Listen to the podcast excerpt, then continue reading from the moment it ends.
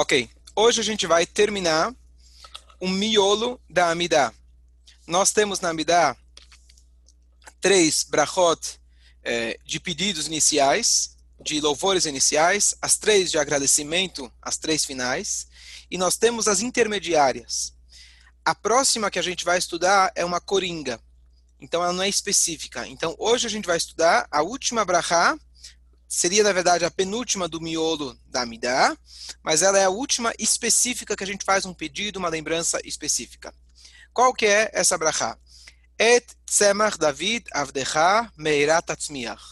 O rebento, a descendência de David, o seu servo, rapidamente faça brotar. Vekarnotarum bishuatecha. Karno significa o seu é, status, ele possa ser logo levantado. Status de Davi, ou status de rei de Deus possa ser reconhecido. Porque a sua salvação nós ansiamos todo o dia.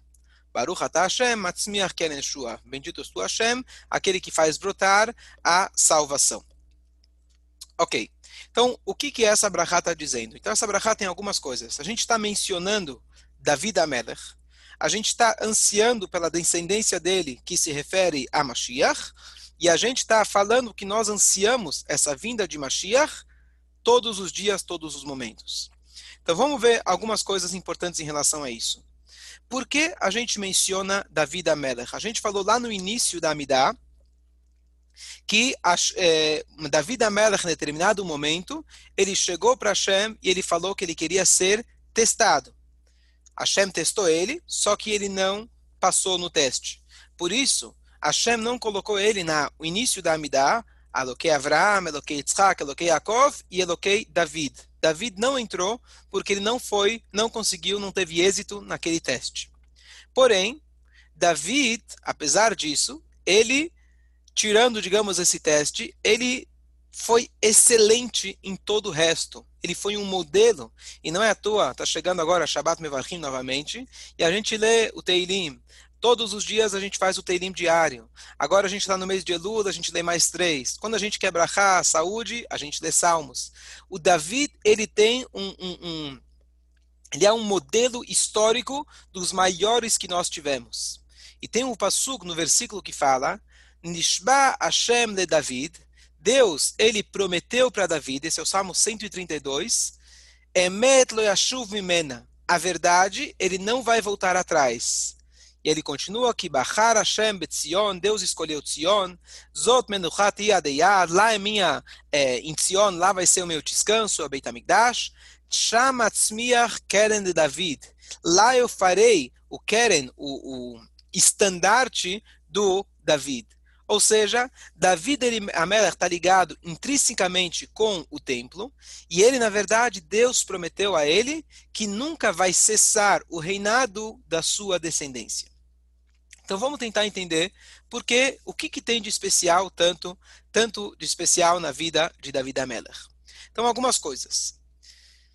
Davi Amelech, ele é para a gente um exemplo de Teshuvah. Ele é um exemplo de retorno e arrependimento.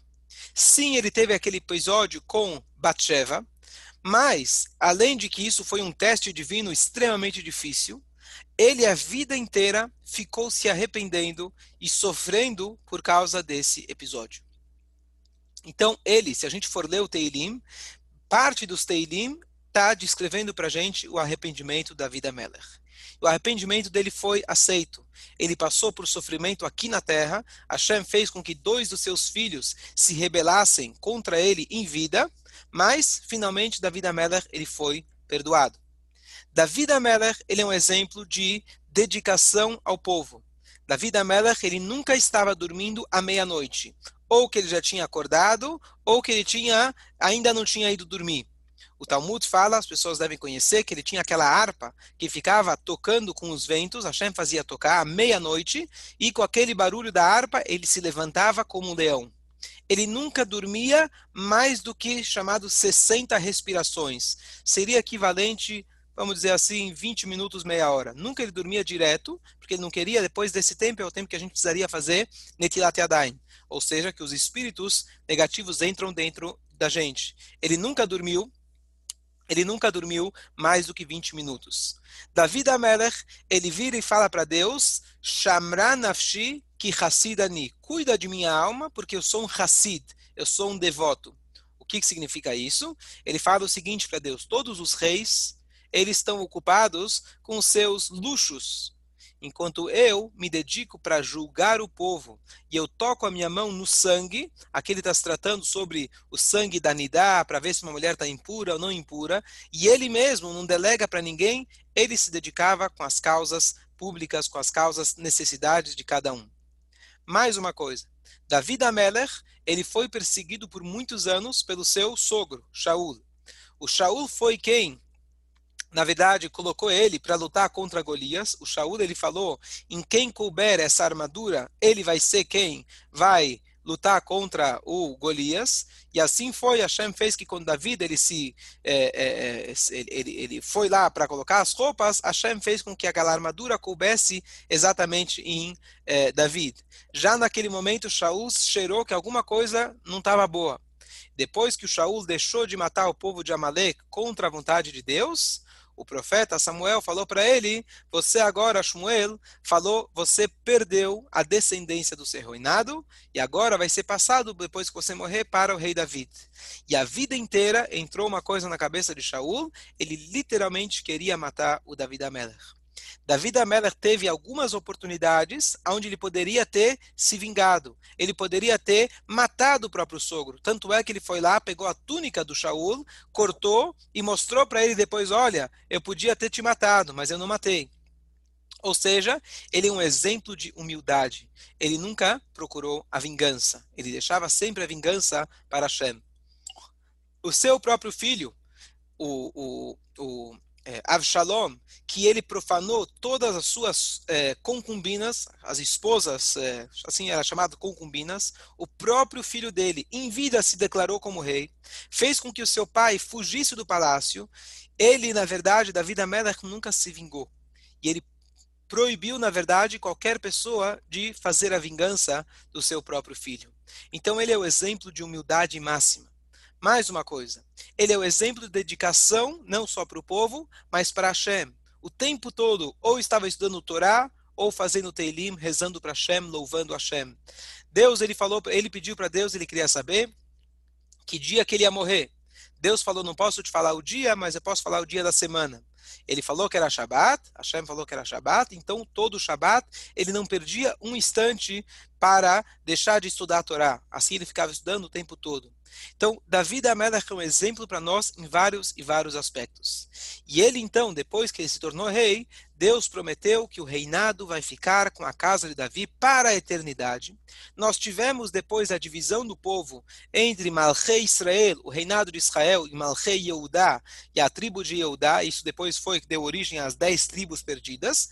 Mas você teve depois alguns reis que foram da, da, da, da não da tribo de Yehudá, como Deus tinha prometido, mas eles foram reis passageiros, momentâneos, e além, do, além disso, muitos deles foram extremamente perversos. Então Deus ele tem a promessa que os verdadeiros reis, eles são na verdade da tribo de Eudá.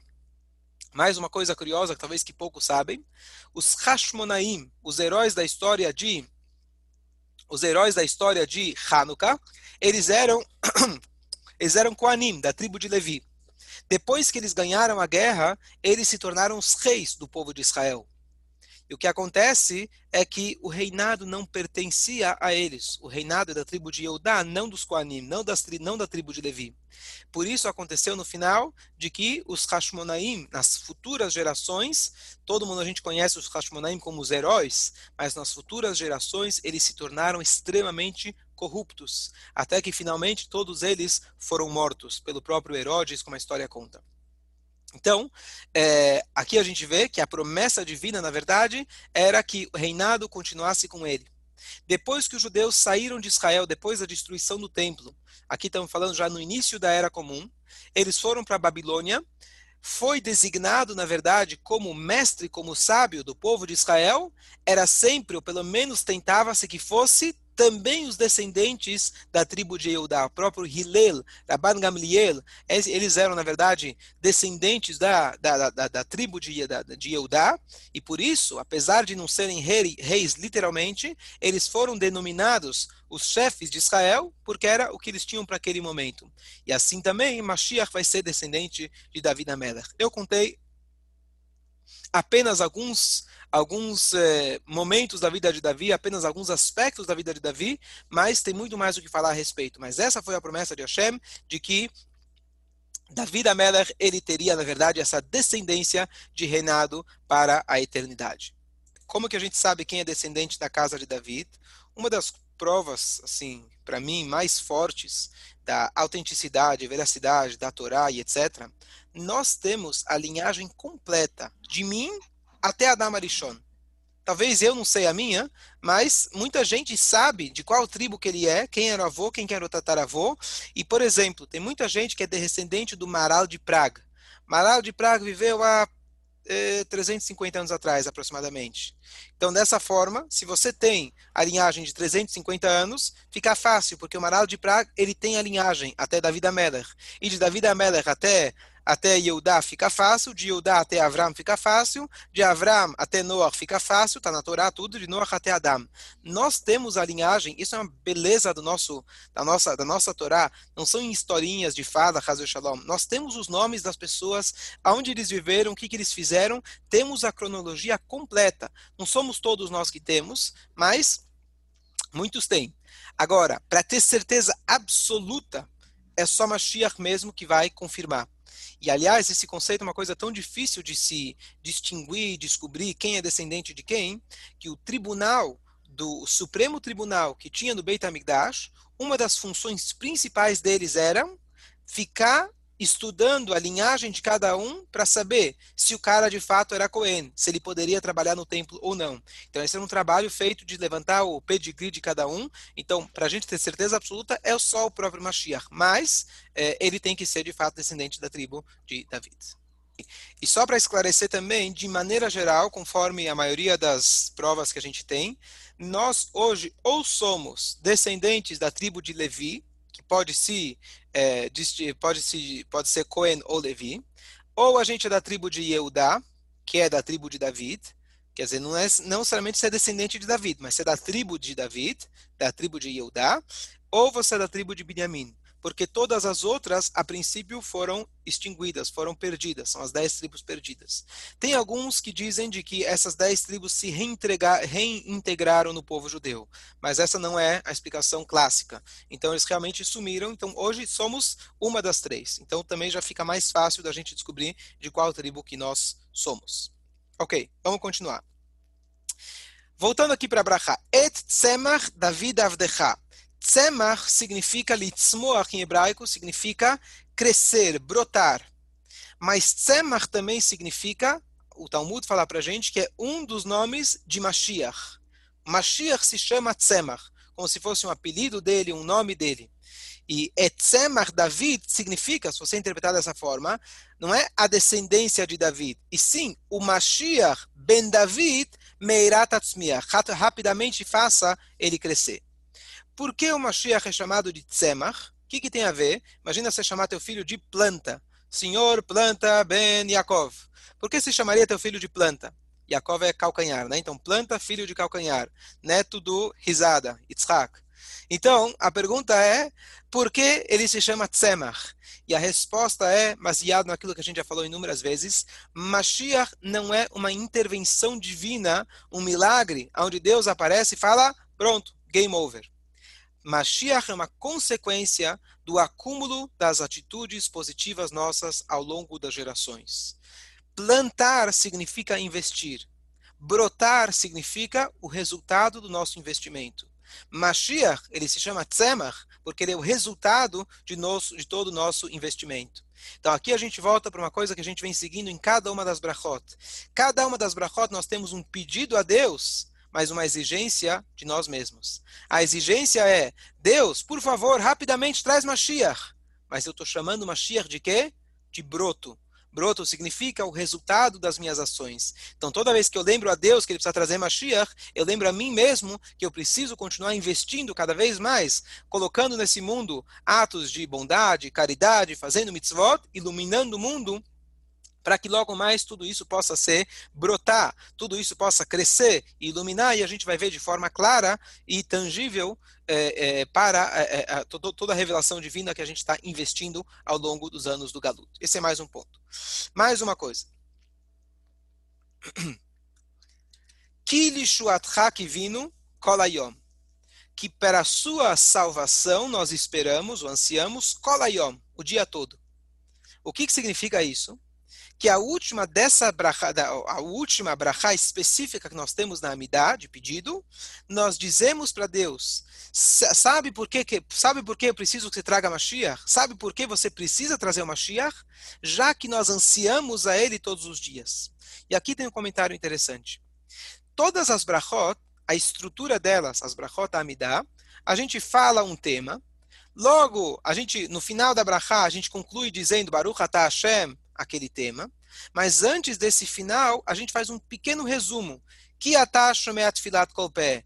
Que kel shomeat filot. A gente sempre termina dizendo, pois você Hashem é aquele que kel melech eman. Pois você é aquele que, é, que traz... Uh, você é aquele que cura. Que kel tove que você é aquele que perdoa. Sempre tem aquele que você. É o resumo da brachá. Então, como que é esse resumo? Em todas as brachot é, por exemplo, é, você é aquele que, Hashem, por favor, me perdoa, tarará, tarará, pois você é aquele que perdoa, Baruch atah Hashem, aquele que perdoa. Essa é a estrutura. Então, sempre você faz um pedido, você diz, Hashem, você é o grande que pode realizar esse pedido, e você termina Brachá Baruch atah Hashem. Essa Brachá é diferente. Olha aqui que a gente fala. Por favor, Deus, traga logo o Mashiach, porque que a gente deveria falar, pois você é o nosso redentor. Pois você é aquele que vai trazer o Mashiach. O que, que a gente termina dizendo? Não. Que a gente fala, pois, Lishuatcha que vino kolayom. Pois nós estamos ansiando por ele todos os dias. Então é uma exceção. Todos os quis, todos os finais das bênçãos, a gente se vira e louva a Deus sobre aquele tema. Aqui a gente vira para nós mesmos, falando, Deus, sabe por que você tem que trazer o Mashiach? Porque nós ansiamos você, ansiamos pela sua salvação todos os dias. O que, que isso significa? Isso lembra que nossos sábios trazem para a gente, que se apenas nós tivermos um mérito, a gente conseguiria trazer Mashiach. Qual mérito? O mérito de ansiar pela vinda de Mashiach. Se nós, com todo o galuto, com todas as dificuldades, com tudo que o mundo parece escuro e parece às vezes distante da época de Mashiach, mas a gente consegue nutrir a nossa fé, alimentar essa fé e falar para Deus que vindo kol hayom, eu espero não é todos os dias, e sim todo o dia. Ou seja, o dia todo eu estou ansiando pela sua salvação. Se você consegue ter isso, então isso já é motivo para Mashiach chegar. Então nessa brachá a gente inverte. Em vez de dizer, Deus traz Mashiach porque você é o Redentor, eu falo, Deus traz Mashiach em mérito, porque nós estamos ansiando por você todos os dias. Essa é essa é a ideia de Kirishuat Kivinu Kolayom. Eu vou concluir com mais uma ideia, depois eu vou dar, abrir para perguntas. Existe um episódio muito interessante da vida de David. David Ameller, mais para frente na sua vida, ele teve o mérito, ele teve o mérito de trazer o é, Arona Kodesh, a Arca Sagrada, para, na verdade, tirou da cidade onde ela estava e trouxe ele em direção a Jerusalém. O próprio rei Davi não pôde construir o Beit HaMikdash, mas ele fez os desenhos, ele fez a planta do Beit HaMikdash, ele preparou o terreno. Quando eles estavam transportando o Arona Kodesh, o navio, o profeta descreve para a gente que o Davi Amelech, ele estava mefazes o mecharker. O que significa isso? Que ele estava dançando de uma maneira maluca. Seria dando pirueta, cambalhota, dançando de uma maneira completamente fora de padrão. Então, para dar um pouco de contexto o que isso significa, a Allahá diz que um rei, ou mesmo um professor, não deve ir com seu aluno numa mikve. É um desrespeito. Quando você vê seu professor nessa situação como um humano, entre aspas, então você diminui o respeito que você tem por ele. Está escrito, inclusive, que um sábio não deve comer, na prática a gente não faz isso, mas um sábio não deveria comer com os seus alunos ou com outras pessoas ignorantes. Por quê? Porque você vê teu mestre comendo, então você vai dizer, bom, ele é que nem eu, ele come, é um ser humano igual a eu. Você perde um pouco desse respeito. Um tzadik, um, um ele não pode ficar bêbado na frente das pessoas. Também pelo alto respeito, pelo kavod. Ele tem que preservar o seu kavod. Um rei de Israel também, e muito mais, ele tem um respeito máximo, ao ponto que, inclusive, na Torá permite, antigamente, um rei justo, se alguém fizesse algo contra ele, ele poderia ali simplesmente cortar a cabeça da pessoa. Ou seja, um nível de reverência absoluto. Então, um rei nunca quereria sentar ou dar a mão para alguém numa dança, numa roda e começar a dançar com todo mundo. E aqui chegou David Ameller, não só que ele dançou, ele dançou de uma maneira completamente é, jovial, uma maneira completamente des, é, em desacordo com o seu nível. A Michal, era a filha de Shaul, a esposa, a primeira esposa de David Ameller. A Michal estava olhando pela janela e quando o marido chegou em casa, ela desceu o cascudo em cima dele. Que vergonha que você fez. Olha, eu venho, entre aspas, né? Eu venho de uma linhagem, eu sou filha do rei, e meu pai não se comportava dessa forma. Você está aí, você se comporta de uma forma completamente em desacordo, você está se expondo. Que coisa é essa? David Ameller, ele dá uma resposta, Hashem concorda com ele, ele fala: Eu não sou igual ao seu pai. Tocou na ferida o pai dela tinha perdido o reinado, e lembra que o pai dela, a gente falou antes, ficou perseguindo Davi Amelech durante toda a sua vida. Eu não sou igual ao seu pai. E eu estava dançando dessa forma em louvor a Hashem. E Hashem aprovou. E daqui quem, tem dois pontos interessantes. Número um, quando se trata do seu kavod, é uma coisa. Mas quando se trata do kavod de Hashem, a gente não pensa duas vezes. Quem sou eu para fazer, levar o prato para um convidado? o Avram Avinu, ele mesmo foi aquele que foi trazer e servir os anjos. Moshe Rabbeinu, foi ele mesmo que foi lá na frente de todo o povo de Israel que serviu o seu sogro Itró, que até então era o maior idólatra. Estava vindo se converter, mas até então ele não tinha uma boa reputação. O próprio Moshe Rabbeinu abriu mão do seu kavod para fazer uma mitzvah quando se trata de alegria no serviço a Deus, a gente não pode ser aquele, não, não, não, eu não vou dançar. Não, eu vou ficar aqui no cantinho. Isso não, não condiz a mim. É nessa hora que se expressa a nossa mitzvah, o nosso, a nossa reverência, o nosso bitul, para Hashem.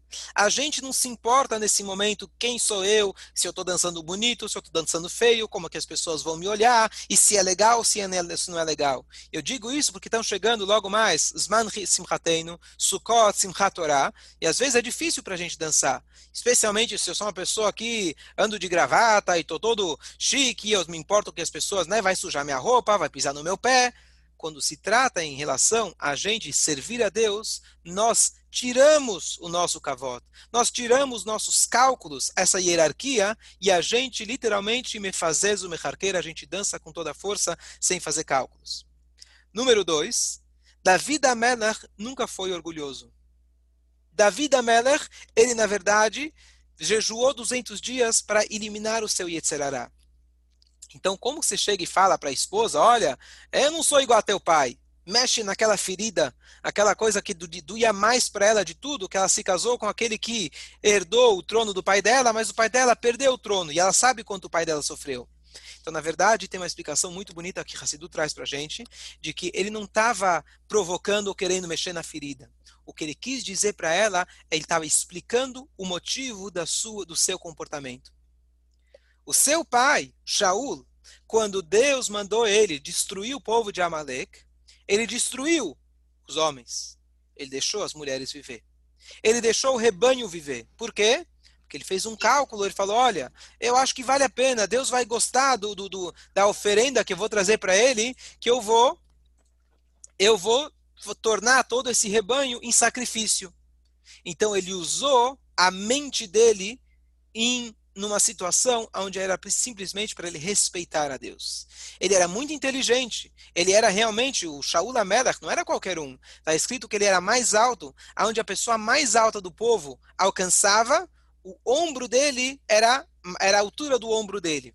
O que significa isso? Que espiritualmente a inteligência, a capacidade, a espiritualidade dele era acima de qualquer outra pessoa do povo. Mas mesmo assim, ele usou a sua inteligência. Mesmo que a intenção dele, teoricamente, era boa. Davi da Melech vira e fala para a esposa: Eu não sou igual ao seu pai. Deus escolheu a mim porque eu justamente não uso o meu intelecto quando se trata de uma mitzvah. Se eu fosse usar o meu intelecto, realmente não teria dançado dessa forma. Eu justamente fui escolhido em vez do seu pai, porque eu estou pronto para fazer a vontade de Deus, independente se tem lógica ou não tem lógica. Essa foi a resposta. Então não foi um fora que ele quis dar na esposa, na verdade ele quis explicar justamente a diferença que tem entre Shaul e David.